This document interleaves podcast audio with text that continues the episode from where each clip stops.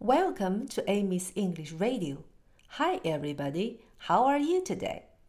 这首关于心情的歌，我们今天来唱后边的两段，希望小朋友们可以把它们完整的唱一遍。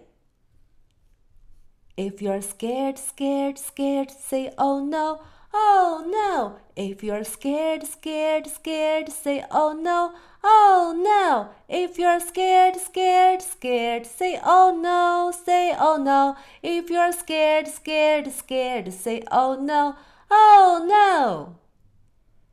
If you're sleepy, sleepy, sleepy, take a nap. Whoo. If you're sleepy, sleepy, sleepy, take a nap. Ooh. If you're sleepy, sleepy, sleepy, take a nap, take a nap. If you're sleepy, sleepy, sleepy, take a nap.